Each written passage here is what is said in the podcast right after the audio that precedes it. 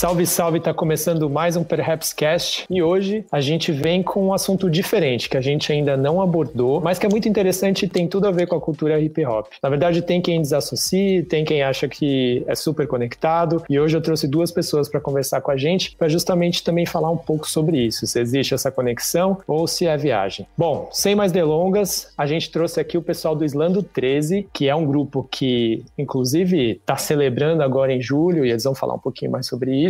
E os dois representantes que estão aqui com a gente são o Thiago e a Maitê. Primeiro vou deixar a Maitê falar. Salve, Maitê! Salve, salve! Muito boa noite! Muito prazer estar aqui. Sou a Maitê Costa, tenho 27 anos. Eu trabalho, além do, do Isla, eu trabalho com dança também, né? Sou polidancer, dou aulas de danças. E o Islam surgiu, assim, no momento da minha vida que eu, eu, eu sempre escrevi, sempre gostei de escrever. Porém, eu não sabia o que eu escrevia. Eu ainda não, não tinha ideia do que era. E aí eu fui conhecendo o Islã, fui me, me aprofundando, fui conhecendo o sarau. No começo eu era focada mais em escrever contos, eu gostava de contar histórias. E aí depois eu fui contando a minha própria história dentro dos, dos saraus e dos slams. Muito bom, a gente vai entrar mais nos detalhes daqui a pouco, mas agora vamos falar com outro convidado, Tiago. Tiago, prazerzaço ter você aqui dá o seu alô e fala um pouquinho sobre você para a galera. Salve, salve. Satisfação tá, tá aqui nesse espaço. Obrigado aí pelo convite. Bom, eu sou, sou o Thiago, Thiago Peixoto, sou poeta, sou um dos organizadores do Slam, fui um dos fundadores lá atrás. Esse, esse mês a gente está completando oito anos de, de existência, né? E, enfim, eu, eu tenho três livros publicados, todos livros de poesia. Sou formado em comunicação, trabalhei com comunicação muito tempo, né? E, e aí, nesse meio do caminho, conhecendo a cena dos saraus, conhecendo a cena dos slams, dei um cavalinho de pau na minha vida. Falei, não, vou cair para arte, vou fazer isso que eu quero fazer. E era realmente, assim, uma ambição muito grande minha. E e aí, desde então, já tem aí ó, seis anos que eu só trabalho com poesia mesmo, né? Eventualmente faço um, um, um, bico ou outro de comunicação, né? Trabalho com isso ainda. Vira e mexe, eu pego algum, algum trampo, assim, mas meu fixo mesmo é a poesia, vender livro, é, é bater perna. Muito bom. Tiago, e continuando contigo, eu queria que você contasse pra gente quando que o slam entrou na sua vida, né? Que você, nessa sua primeira fala, você falou, né? Que você escreveu livros, a poesia está muito presente na sua vida, assim como na vida da Maitê. Porém, é, o slam, ele é algo muito específico, assim, né? Ele, ele tá conectado diretamente com a poesia, porém, ele, ele, ele exige uma, uma, uma presença de quem faz o slam, né? Para se colocar, para traduzir de uma, de uma forma verbal aquilo que talvez antes você trabalhasse só na escrita. Então, conta pra gente quando você conheceu, por meio de quem, é, e, e, e quando você começou a se aproximar para de fato trazer isso para sua vida e fazer do slam parte dela, né? Bom, é, como eu falei, eu já trabalhava com comunicação, eu lá, assim, no 2010, 2009, assim, eu, eu era repórter, né, e assessor de imprensa, e então a, a escrita é, já estava muito presente profissionalmente na minha vida, e eu mantinha um blog de poesia, eu, eu, eu toco, né, então fazia umas músicas, e algumas coisas não virava música, eu deixava virar, daí depois eu falei, é poesia, vou, vou postar, comecei a postar num blog e tal, então eu já tinha, já alimentava um blog há alguns anos, gostava muito tal, de, de ler poesia e tal, era muito fã já do Sérgio Vaz, eu lia, lia ele na revista Caros Amigos na época, e aí eu sabia que ele fazia Cooperifa, e eu moro aqui na Zona Sul, no Guarapiranga, né, bem, bem perto da Cooperifa, e aí um dia, tipo, eu falei, mano, tem que colar lá, né, cara, era aniversário de 10 anos ainda da Cooperifa, e eu vi que ia ter, ia ter esse evento, eu falei, ah, não, não, não é possível que eu, eu vou sair de casa, né, vou lá, vou ver isso com meu, meus próprios olhos. Então foi isso, foi em 2011, que ano completa 10 anos, inclusive, que eu fiz esse primeiro movimento, assim, de ir pro, pro movimento do, da literatura periférica. E eu conheci a Cooperifa eu fiquei deslumbrado, né? Eu fiquei cara mesmo, assim, chorei pra caramba no dia, assim, porque foi um evento lindo, também era 10 anos e tal. Mas aquilo mexeu muito comigo, de falar, pô, eu tô indo por um caminho que não é o meu, eu sou, sou artista, tem tanta gente aqui apostando na arte e, e tirando leite de pedra, fazendo o que tiver que fazer para viver do que ama, né? Então, é, acho que é isso que eu vou fazer ali. Tipo, foi meio que abrir uma porta ali para mim de falar, pô, é possível, é só você tentar fazer por aqui, tem esse caminho aqui, vem aprender. Então, foi, eu lembro, isso aí foi, foi um momento de tura na minha vida, assim, né, com, a, com o mundo corporativo, com, com essas ambições que eu tinha. E aí, eu, desde Então, comecei a frequentar a cena dos saraus, né? Então, eu frequentava muito sarau, Suburbano Convicto, Sobrenome Liberdade, é, Verso em Versos, muitos saraus eu eu estava muito presente nesse período. E aí em 2000 e, em 2000 nesse contexto de estar no sarau eu lembro de ver o Fábio Boca que foi o campeão do do Zap se eu não me engano em 2011 em 2012 ele foi para a França disputar o mundial. E aí eu quando eu vi ele chegando na Cooperi falando da experiência dele e recitando ali, eu falei: "Caramba, mãe, que que é isso?". Eu fui buscar um vídeo na internet e vi um vídeo do do Islanda Guilhermina. Conhecia bastante saraus, já estava frequentando, tinha feito contato, relação com bastante gente da cena assim, mas ainda não conhecia os slams. É, aí primeiro eu, se eu não me engano, primeiro eu fui no menor slam do mundo, porque foi mais ou menos tudo nesse mesmo contexto. É, descobri o Fábio Boca falando disso e daí eu eu, lembro que eu, eu vi que ia ter o menor slam do mundo na Casa das Rosas. Aí eu fui lá ver e daí eu conheci Drama Michone, conheci é, essa galera toda que já é o, o menor slam, acho que é, foi o terceiro slam que surgiu, né? Foi o Zap, depois foi o, o slam da Guilhermina e depois o menor slam. Então eu conheci meio que nesse contexto, era 2011 para 2012. E, e aí o que aconteceu? Eu fui, em 2012 eu comecei a, a eu fui a primeira vez no Islândia Guilhermina, ganhei um Islândia Guilhermina e fui para a final. E aí eu ganhei a final do Islândia Guilhermina. E aí nessa época só tinha é, só os Slams participaram do Slam SP, não tinha um campeonato é, nacional, não tinha Slam BR. Então o, o SP era disputado pelo ganhador do Islândia Guilhermina contra o Slam, contra o Zap Slam, que é o que a Roberto organiza. Aí tipo quem ganhou foi o Lius, né, o Lius Barbosa que foi representando o Zap, eu fui representando o Islândia Guilhermina, eu perdi e tal, mas é, ali naquele aquele encontro foi o primeiro campeonato regional de Slam e tal, então ali foi, foi tipo assim, meio que todo mundo que tava ali foi picado por essa semente do slam, né? Tipo, eu saí, fui organizar para fazer o slam do 13, e o Luiz Barbosa saiu e foi organizar para fazer o slam do grito. E esses dois slams surgiram em 2013. Então foi mais ou menos nesse contexto, né? Lógico que não fui eu sozinho, né? Foi o slam do 13, a primeira, a, Ma, a Maite, ela chegou, ela já frequenta o slam do 13, acho que desde o primeiro ano, né? Mas era uma pessoa que tava lá próxima e a gente trouxe para dentro do coletivo. E mas a, a, primeira formação era eu, a Luz Ribeiro, o Bruno Marcelo, a Carol Peixoto, toda uma galera que tá na poesia aí também, tá, é, a Carol tá fazendo Islã das Minas, a Luz Ribeiro fez Islã das Minas, depois foi para França tal, ela tá agora com os projetos de teatro e tudo mais, mas enfim, é, depois dessa minha movimentação de, de, de participar do Islã, do Islã SP, do primeiro, a nossa galera ali, que já ia para todo o sarau juntos, acendeu para isso, falar, meu, a gente precisa fazer um Islã aqui na Sul. E aí foi, foi nessa onda que surgiu o Islã do 13.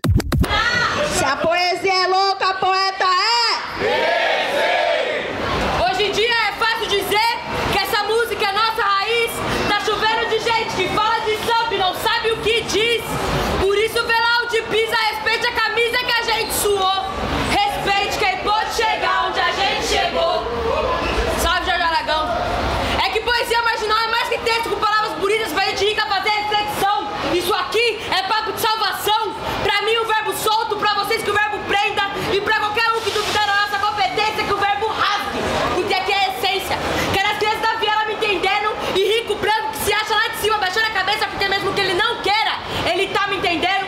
Não preciso vir aqui expressar palavras bonitas de difícil entendimento.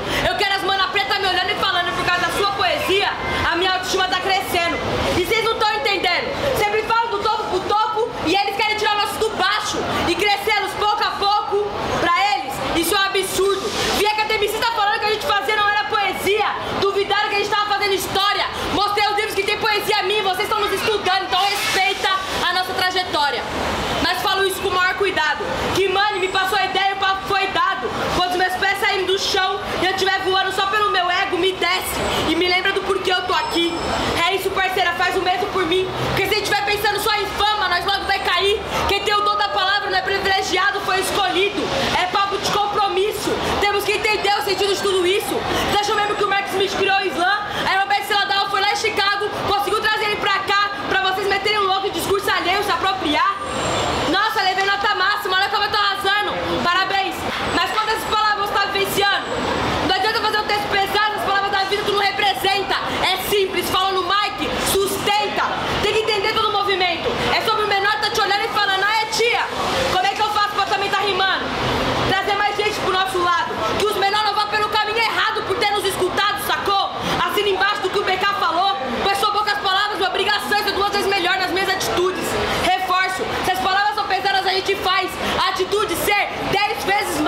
E se isso está te incomodando, se acostuma. Porque esse é só o começo do processo que nós está iniciando. Se prepara para sentir o peso das crianças que nós está influenciando.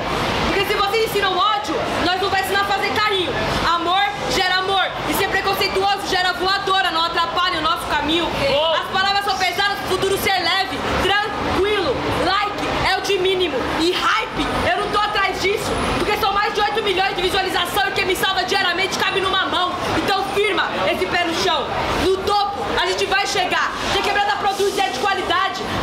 essa ajuda é verdade, quem aqui ficar posado vai ser cobrado. Nós não aceita baba ovo, caralho. Isso aqui é espaço de cura. Pros nossos oferecer cultura, vocês desenvolvam a escuta. Cheguem pra somar. Caso contrário, a porta da rua é serventia da casa, vocês nem tinham que entrar.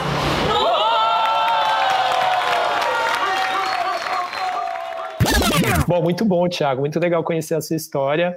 E depois também eu vou querer saber, né, tipo, desse ponto em que você entrou, né, pro Islã tal, a gente quer saber especificamente depois do Islã do 13. Agora eu quero saber da Maitê, quando ela conheceu o Islã especificamente, né? Por exemplo, eu particularmente eu conheci o Islã na real, assim, por algo lá dos Estados Unidos, assim, eu lembro que o pessoal, é, o Mos Def fazia bastante, que nem é mais Mos Def, é assim Bey agora, o Talib Kweli também se envolvia, o Common, aí depois, por meio da Roberta também, Roberta Estrela, Estrela Dalva, Roberto Estrela Dalva, um salve também, parceiraça nossa, por meio do trabalho dela, né, é, em Zumbi Vive e em todos os slams que ela participou, é, eu acabei conhecendo, e é uma, eu, eu, eu, eu, eu tenho muita admiração pelo slam, porque ah, apesar do rap é, ser conhecido por ser ritmo e poesia, às vezes o ritmo acaba falando mais alto, né? E no slam, a minha sensação é de que a poesia sempre vence, né? Então, Maite, conta pra gente um pouquinho quando o slam entrou na sua vida, como você conheceu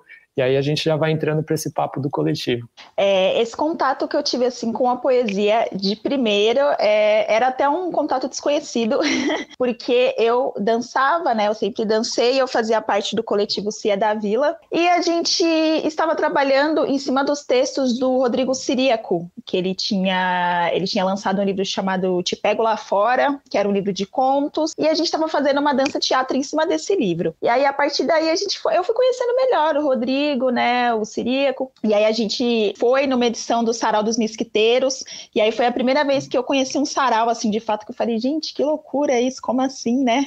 que eu fiquei chocada. Até então eu não, tinha, não conhecia, não sabia o que era. Mas, ok, passado tudo isso, eu segui, e aí deu um ano, e ano, um ano e pouco mais ou menos, não, acho que foi, foi mais, foi mais de uns dois anos. Eu comecei a trabalhar no, numa escola infantil, e aí eu conheci a Carol Peixoto, que é irmã do Tiago, que que organizava o Islã do 13 no começo, né? E aí ela me pentelhou, você tem que ir, você tem que ir no Islã, como assim você não conhece? E aí eu falei, não, vamos, vamos ir atrás aí pra ver. Quando eu cheguei, eu fiquei assim, chocada de novo, assim, porque sarau é essa liberdade de todo mundo falar poesia e tal. E aí, pra mim, tipo, alguém dá a nota, ter um tempo, tem ter assim várias outras coisas além de você ir lá falar, sabe, sendo avaliada assim. Eu fiquei, gente, que loucura é essa? Mas me apaixonei. Não deixei de ir em nenhuma edição. Foi até por isso entrei pelo coletivo, porque todo mês eu estava lá, perto de casa e tal, e porque eu, era um ambiente que eu gostava, que eu ia para batalhar também, às vezes ia só para escutar. E, e foi meio assim que surgiu na minha vida. Ele só apareceu um dia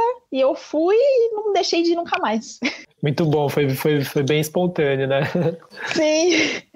Muito legal. E aí, agora eu vou fazer uma pergunta e fiquem à vontade quem quiser responder. Bom, então em 2013, né, surge o coletivo. O que eu achei muito interessante quando eu estava lendo sobre vocês é que vocês dizem que o espaço, ele primeiro é um espaço de escuta, né? Isso eu achei muito interessante porque a gente vive em um momento que aparentemente as pessoas não estão se ouvindo, né? Parece que é cada um querendo gritar mais alto do que o outro. Eu queria que vocês falassem um pouquinho sobre isso, que eu achei particularmente muito interessante. E eu também queria entender. É, é, por que vocês escolheram né, o terminal Santo Amaro para fazer esse evento? Porque assim como algumas batalhas de rap, por exemplo, né, eles, é, às vezes eles acontecem perto de estações, né, como a Batalha de Santa Cruz, ou como o próprio nascimento do rap mesmo, né, que aconteceu lá na São Bento. Eu queria entender né, por que da escolha desse terminal especificamente. Se cada um quiser responder um, fiquem à vontade, fica até mais legal. Beleza, vai, vai lá, Maite, quer começar? O espaço de escuta é exatamente isso, assim. Eu, eu assim, por minha experiência, eu não sou muito de batalhar. Eu amo frequentar slams, eu amo assistir slam, mas eu não gosto de batalhar, eu gosto de ir lá e assistir. E aí, é, esse espaço de você ver assim as pessoas falando do que elas sentem, de, sabe, de, de abrir assim um espaço para poesia. A gente consegue abordar vários temas, desde de machismo, desde feminismo. Quando eu cheguei, era, eram também outros outros temas. A gente vê até isso, como, como que, o, que o tempo vai levando e vai mudando, né? O Islã. Quando eu cheguei mesmo, é, Luísa Romão, Luz Ribeiro, eram as pessoas que eram mais fortes assim dentro da cena, Mel Duarte. E a Luísa tinha um texto muito legal que era sobre futebol. E para mim, assim, foi tipo, sabe, muito chocante. E assim, eu nem gosto de futebol. E eu, eu escutava e falava, gente, que legal, né? Que legal fazer uma poesia sobre isso. Eu acho que é, é isso que fala desse, dessa escuta, sabe? De você poder chegar e falar sobre o que você quiser falar, é, seja no mic aberto, que é o microfone aberto que a gente faz antes, seja durante a batalha, e saber que as pessoas vão estar ali, vão te escutar, vão prestar atenção, que no final da noite as pessoas, ah, tem pessoa que vai vir falar com você, que, que se sentiu assim super representada pelo que você falou, que sentiu o que você falou. Tem pessoa que vai falar, olha, eu discordei do que você falou.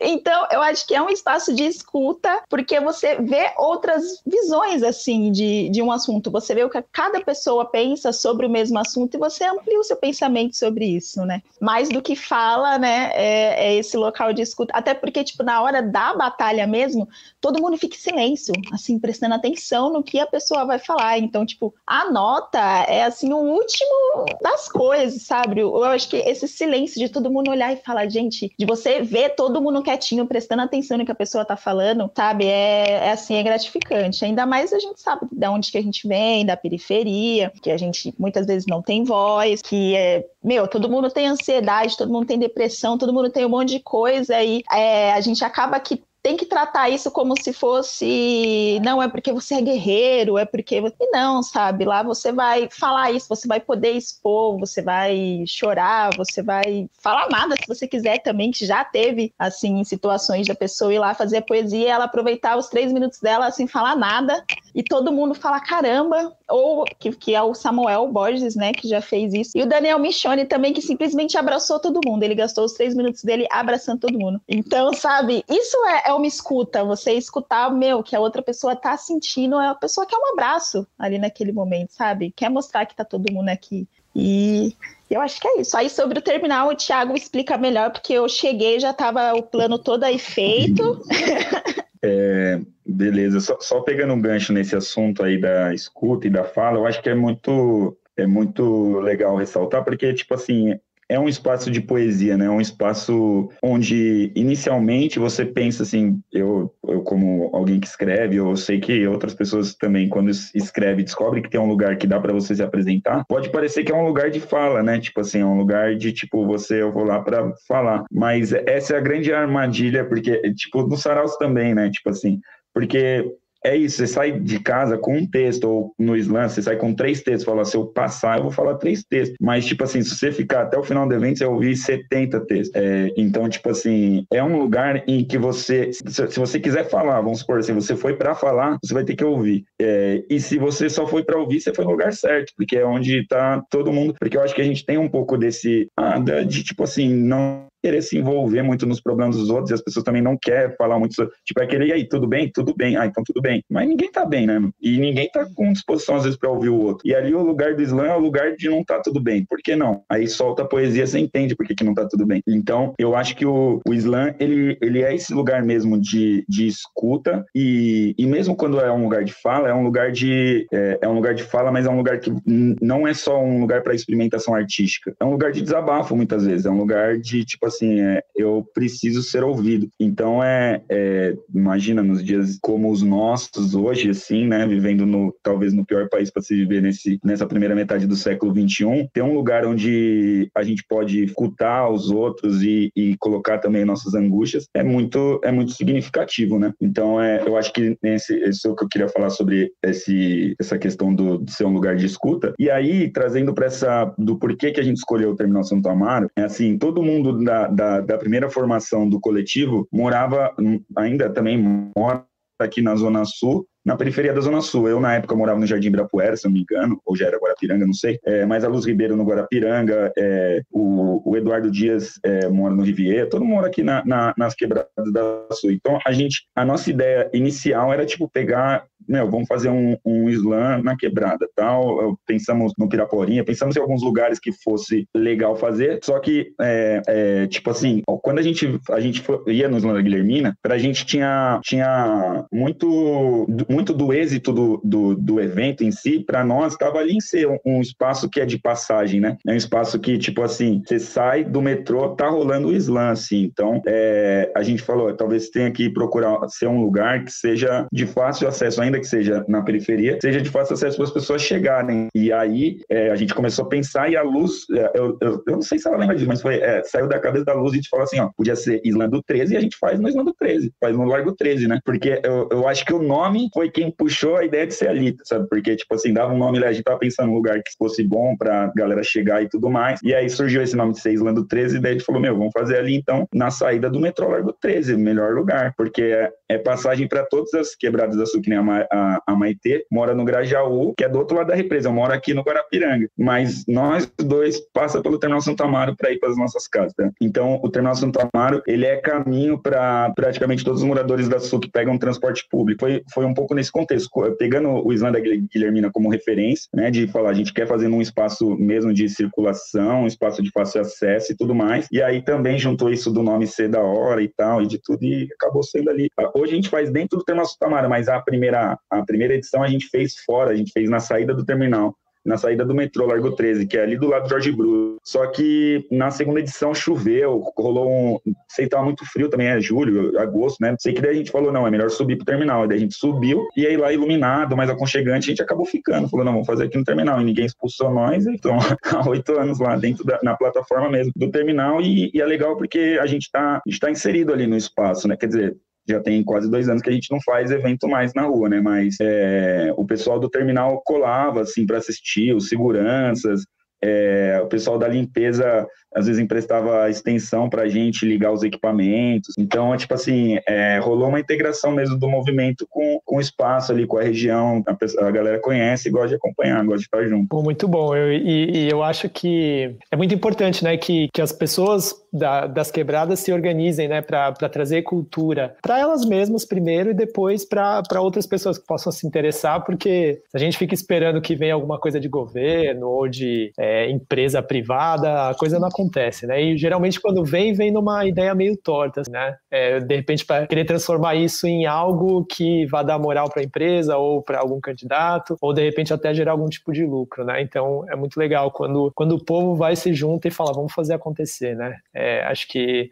é uma veio de uma veio, veio, de um movimento muito bonito e, e, eu fico muito contente de que é, um, é, uma, é uma movimentação que dura tanto tempo, né? Eu queria perguntar para vocês exatamente sobre isso, as dificuldades, né, de, de manter um slam, né, porque é, não é qualquer coisa, né, não é um, sei lá, algo super popular como, uh, não sei, sei lá, Uh, vamos dizer que vocês só fizessem um movimento de escrita, por exemplo, que talvez nem seja tão popular, mas talvez seria mais conhecido do que um movimento de slam. Eu queria saber das dificuldades que vocês tiveram, né, de, de, de se manterem ativos durante esses oito anos. Estava lendo que foram mais de 104 edições, né, muita coisa, é, e vários textos, várias pessoas, e além de falar das dificuldades também, de falar do, do prazer que é, né, das pessoas que passaram por lá, dos grandes momentos, para a gente também olhar mais para a celebração do que para a parte complicada, né? O obstáculo faz parte, mas é o que faz a gente se fortalecer. Também fiquem à vontade. Quem, quem preferir falar, pode falar e de repente um complementa o outro. Os maiores dos problemas, assim, eu acho que era um pouco de público mesmo,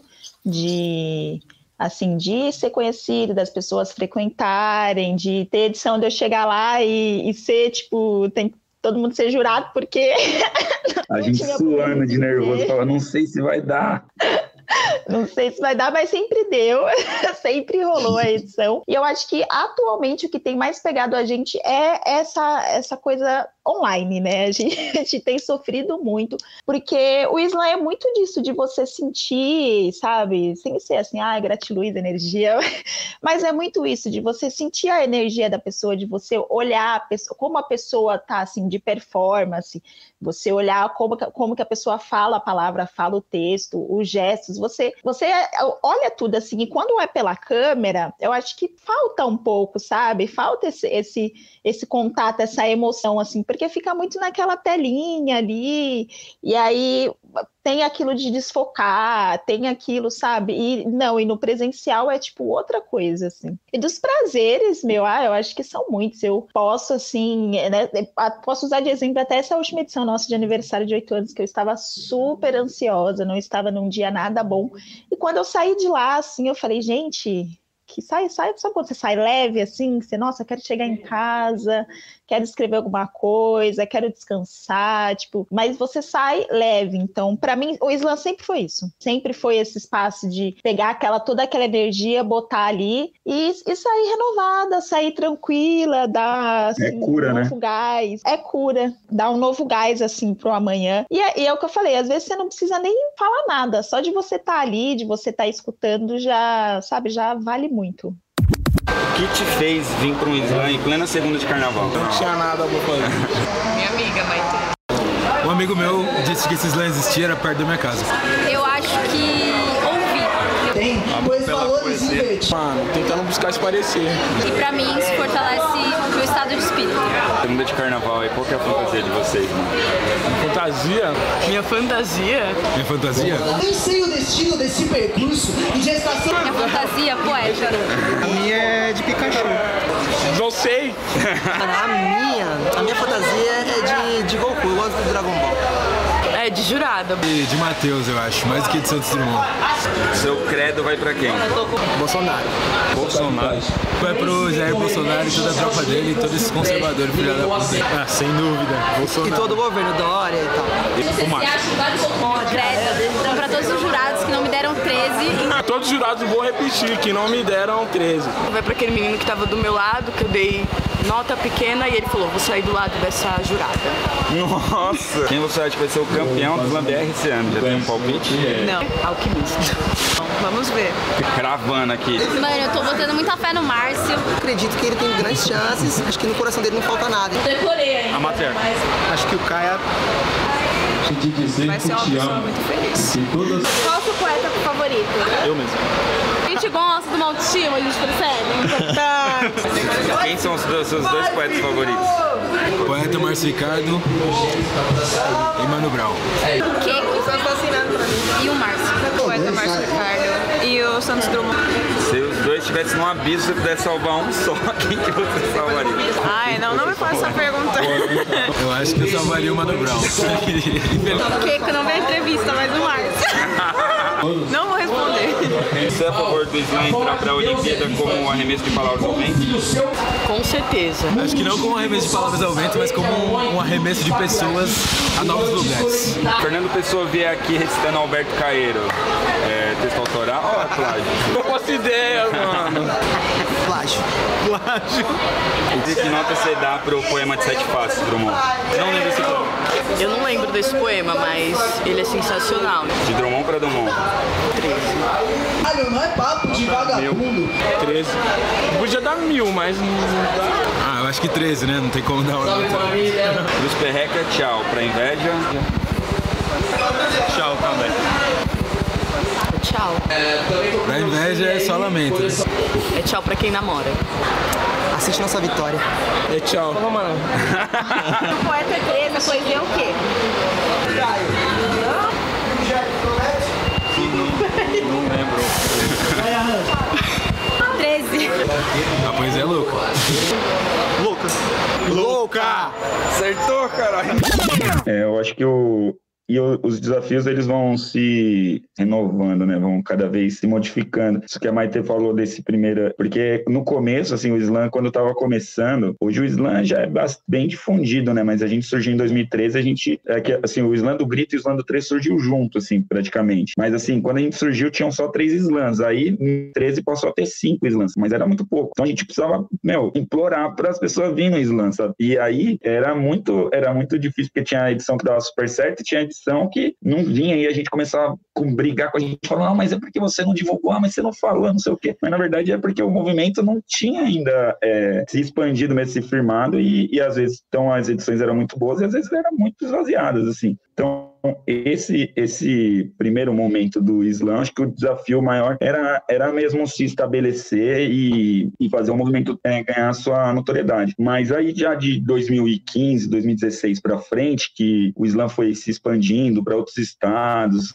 daí veio Islã BR, vem a mídia começou a perceber o Islã, começou a estar tá na sair notícia, começou a ter personagens da novela, Big Brother. Então, tipo assim, é, é, a, a, acabou que esse, essa questão de público foi sanada. A gente já na, no, nos últimos anos sabia que, tipo assim, meu, mesmo se a gente não divulgar, as pessoas sabem que o Islando 13 rola na última segunda-feira do mês, a galera ia colar. Então, essa é uma, essa é uma dificuldade. Além da. A, a gente também tem a dificuldade financeira, que o Islando 13 nunca ganhou um fomento, nunca ganhou nada de um apoio, assim, ao longo desse período, né? Então, a gente fez tudo na raça, tudo que a gente fez foi, foi tipo, conciliando trabalho fixo com cultura. E aí, tipo assim, o ano passado a gente ganhou, é, a gente se inscreveu ano passado na lei de fomento à periferia e ganhamos. Então daí a gente falou assim, mano, é, parece que vai acabar a, a, dificuldade, né? Mas a dificuldade aumenta porque a gente ganhou um projeto para fazer edição online, né? Tipo assim, meu, fazer um o, o ele é, ele é integração, é isso que a Maite falou. Tipo assim, a gente precisa se integrar para além de estar tá junto falando poesia, porque eu tô falando poesia aqui e tal, mas quando você tá no mesmo espaço, você chega, troca ideia, você abraça, tal, você faz aquela comunhão. É diferente, a internet não consegue entregar isso, porque não, não, não, não é a plataforma. E aí a gente, a gente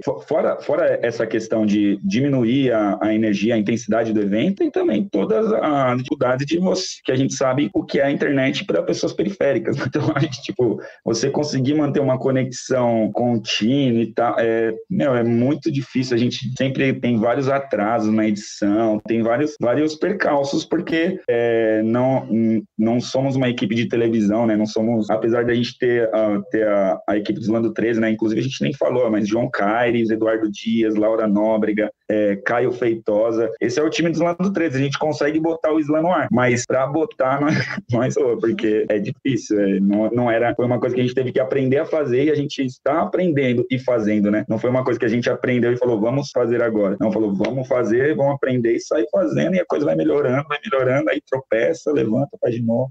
Então, é, acho que o desafio é esse. O evento online tá, tá brabo, mas vai, vai passar, né? Acho que vai acabar isso aí. É, acho que estamos quase, né? Vamos torcer para todo mundo ser vacinado, para a gente ter quantidade de, de vacina para todo mundo mesmo, né? Para que a gente consiga retomar as atividades. Eu entendo muito bem quando vocês falam também essa coisa da gente fazer esse corre sem grana, porque o Perhaps ele tá para completar agora 13 anos, mas é isso. É, não vou dizer que nunca entrou um real, porque uma vez ou outra a gente conseguiu até fazer uma coisinha aqui que levantou alguma moeda, mas nada assim que desse para a gente, por exemplo, pagar os colaboradores ou algo do tipo, assim, pagar servidor, pagar a internet ou o que quer que seja, né? Então, é, infelizmente a gente precisa manter essa luta que acaba sendo muito mais por amor, né? É lógico que quando a gente consegue juntar isso com esse lado financeiro, acredito que todos nós adoraríamos trabalhar só com o que amamos, né? Mas infelizmente não é possível. Mas é, é legal ver que vocês estão nessa luta e nesse empenho, né, de manter as coisas acontecendo. Eu queria agora falar com vocês, a gente já está indo para os finalmente, que vocês tiveram uma programação especial, né, no mês de julho. Provavelmente esse, esse programa aqui vai acabar entrando no ar no comecinho de agosto, mas eu queria que vocês falassem desse momento especial, né, dessa programação que vocês pensaram,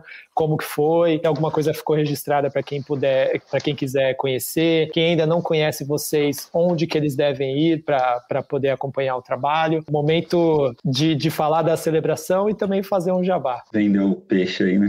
Você quer falar? Fala, fala você, eu complemento. Tá. Fizemos aí oito anos, né? Oito anos de luta, oito anos de suor, oito anos de muita felicidade também. E para esse mês a gente pensou assim, fugiu um pouco do, do slams, que a gente, a gente costuma ter duas batalhas durante a noite, que é o trezinho e o trezão. São batalhas de até 13 segundos e batalha de até 3 minutos. E aí a gente sempre brinca com isso nessas edições online. A gente brincava com a poeta que estava batalhando, tinha que falar as duas e tal. É, mas sempre foi assim: o poeta fala e aí dá nota e ok. E aí nessa edição a gente resolveu brincar um pouco com isso, fazer chaves, fazer duelos, sabe? Tipo rinha de MC, assim, de batalha curtinha. E foi muito louco, assim, pra gente. Foi bem que loucura, mas foi, foi bem legal. Foi trazer algo diferente, assim, pro, pro Islã mesmo. Convidamos pessoas, assim, 13, 13 pessoas para formar o 13, né, a nossa Liga 13. É, pessoas que já têm um, um, uma história dentro do Islã do 13, então é, vamos ver se eu lembro o nome de todo mundo. Vamos lá. Daniel Michon, Pan Araújo, Ingrid Martins. Eita, olha, Lius Barbosa. Laura Conceição, Lius Laura Barbosa. Conceição. Falta, falta ainda uma galera aí. É, Deixa eu ver. Edinho, Catarina. Edinho, Catarina. É, Ai, tem, tem mais alguém. Tem, tem muita gente. Essa edição e toda a nossa programação online está disponível no nosso canal do YouTube. Vocês colarem, colarem lá agora, vocês conseguem assistir essa batalha e todas as outras que a gente tem feito. E não só a batalha, a gente também, to, todo mês a gente faz um, o Conversa 13, que é a entrevista com alguma personalidade do Islã. É, já entrevistamos a Roberta Estrela inclusive, que é quem trouxe a brincadeira aqui para o Brasil. E esse, nesse mês de aniversário a gente entrevistou a Eveline Sim, que é a primeira poeta que venceu a primeira batalha do Trezinho, lá em 2013 ela foi a primeira ganhadora na nossa primeira edição. Então foi, foi um, um papo muito da hora, assim. E, e agora, hoje, inclusive, nesse momento, está rolando o Salve do Márcio Ricardo. Mas Ricardo que é um poeta de lá do Grajaú. E o Salve é um quadro que a gente, a gente fez no Instagram, que a gente dá a senha do nosso Instagram para um poeta e ele entra lá nos stories e, e toma conta, fica postando poesia, postando conteúdo dele. E agora à noite ele entra e faz um pocket show ao vivo de poesia, troca ideia, responde a galera e tal. Tá rolando isso agora e todos os está disponível lá no Instagram. Se você for lá, você consegue ver é, vários poetas da hora que passou aí por esse quadro, assim. E no nosso YouTube você consegue assistir essa, essa batalha que foi a Liga 13, né? Consegue assistir outras ba batalhas anteriores. Tem o Conversa 13 lá também que a gente deixa disponível. E também rolou a Marina Peralta de, com um pocket show nessa edição. Foi assim. Nossa, foi finíssimo. Nossa edição foi encerrou com chave de ouro o show da, da Marina Peralta, assim, foi da hora demais. Agora em agosto, na última segunda-feira do mês, a gente vai fazer a nossa classificatória para o Slam SP. Então, todos os poetas que venceram alguma edição desse ano das nossas batalhas online, eles vão disputar agora essa classificatória e quem vencer ganha a vaga do Islando 13 para disputar aí o campeonato regional né, de São Paulo e quem ganhar o regional vai para o BR. Então fiquem ligados aí nas redes do Islando 13, cola lá no nosso canal do YouTube para assistir ao vivo ou acompanhar depois que fica disponível lá também. Muito bom, Thiago. Eu vou ajudar vocês aqui que eu tô com uma colinha para a gente não deixar o nome da galera que participou passar. Aí vocês ah, me corrijam se eu, se eu tiver falado a mais ou a menos. Ó, aqui para mim tá Caterine Moreira de São Paulo, Daniel Michone de São Paulo, Edinho de São Paulo, a Ingrid Martins também de São Paulo, Kimani, Laura Conceição de Minas, é, Lius Barbosa também de São Paulo, Luiz Ribeiro, a MC Martina do Rio de Janeiro, Mel Duarte de São Paulo, Pan Araújo também de São Paulo, Pie Poeta de Minas e o Tom Grito de, do Rio de Janeiro. Eram esses os 13? Isso, o Pie foi é nosso convidado. Ele, ele não batalhou o Pie, né? Não participou da batalha, mas ele foi nosso convidado da noite. Então ele fez uns pocket poesia, assim. Fez a, a poesia sacrificial, que a gente chama, que é essa que não tem a nota no começo, que é só para testar os jurados e tal. E também no meio do evento ele fez outra poesia. Muito bom. Então, ó, eu quero deixar só uma pergunta no ar aqui para vocês irem pensando enquanto eu faço o merchan aqui do, do podcast, que é qual a função da poesia nos dias de hoje? É uma pergunta que eu já recebi uma resposta de vocês é, pelo material que a assessoria mandou pra gente, porém eu gostaria que cada um de vocês respondessem enquanto eu faço merchan rapidinho aqui. Bom, você que está ouvindo até agora, você deve gostar então aí do, do podcast do Perhaps, né? Então o que, que eu vou pedir para vocês? Que vocês vão até o seu, a sua plataforma preferida de áudio, siga o podcast para que você acompanhe sempre, acompanhe sempre as novidades, sempre acompanhe os episódios novos. Sigam a gente também nas redes sociais, porque a gente sempre está postando lá várias iniciativas, além de, além de todos os papos que a gente tem por aqui, com mais detalhes, os links das pessoas que participam aqui com a gente, dos projetos. E fiquem tranquilos que tudo que a gente está falando aqui, tudo que for de link interessante, a gente vai colocar no descritivo também para que você não perca nada, certo? Então, ó, indica para os amigos, fala, ó, tem um podcast legal que eu estou ouvindo aqui,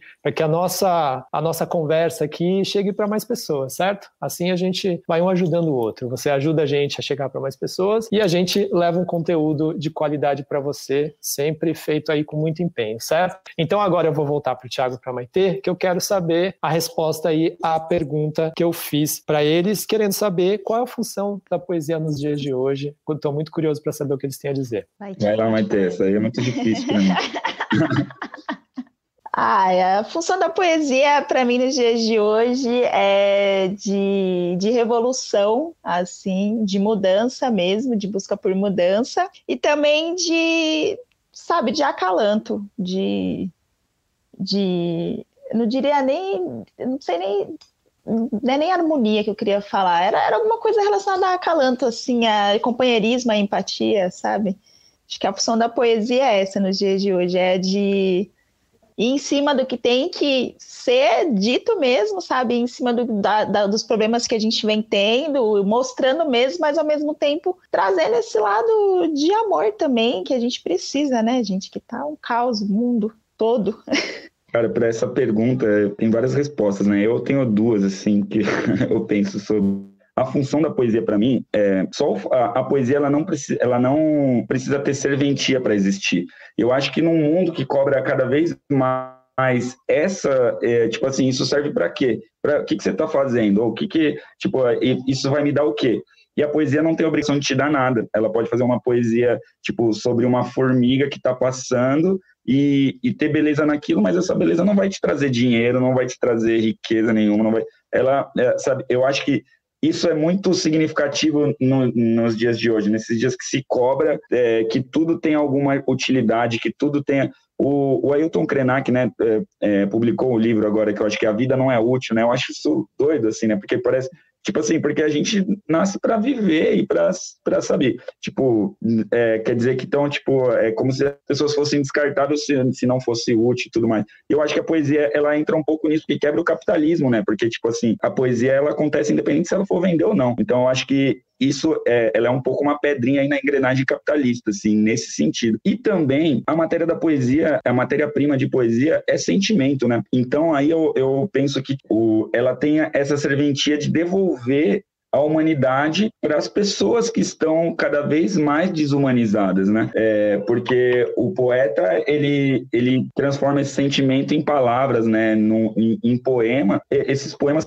de amolecer os corações, de tornar as pessoas cada vez mais sensíveis, mais afetuosas. É, eu acredito que a poesia tem esse poder, mas não tem essa obrigação, sabe? Ela, ela faz isso porque é um dom dela, mas assim, você não pode cobrar dela que ela faça isso, porque ela não, não, ela não tem obrigação com nada. Eu acho isso muito acho que esse é o grande, grande barato da poesia, é o que mais me atrai nelas. É que poesia e poema não são a mesma coisa, né? Poema é o que está é o que tá escrito, poesia é o que você vive, o que você olha, o que você sente.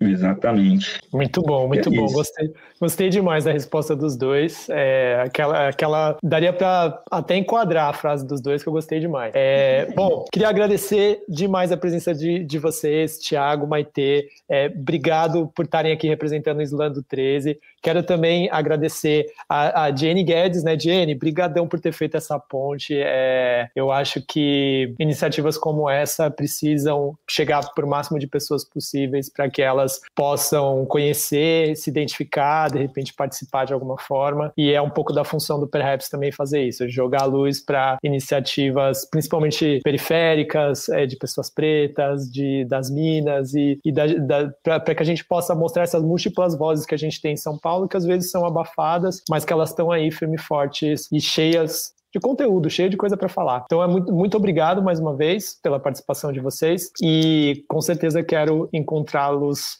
mais uma vez e principalmente pessoalmente para poder acompanhar o Islando 3. Obrigado mesmo. Da hora, eu que agradeço e fica aí o convite também para quando a gente voltar presencial, você colar lá no Terminal Santo Amaro, assistir de perto e é nós, estamos juntos. Segue lá o Islando 13, galera, procurem Islando 13 em todas as redes aí, tamo lá. Muito obrigada, é, gostei muito do convite, fiquei muito feliz, eu sempre fico muito ansiosa de dar entrevista, assim, de falar falar sobre. Mas é isso. É, quero convidar todo mundo para vir conhecer o Islã, é, para falar suas poesias, só para escutar e conhecer essa cena que tem crescido cada vez mais aí, que você com certeza já escutou falar ou já viu rolando em algum lugar, porque tá em tudo. E é isso, muito obrigada pelo convite. Valeu, galera. Então até uma próxima. É Falou, nóis, tchau, tchau. junto. Tchau, tchau. Nós, salve.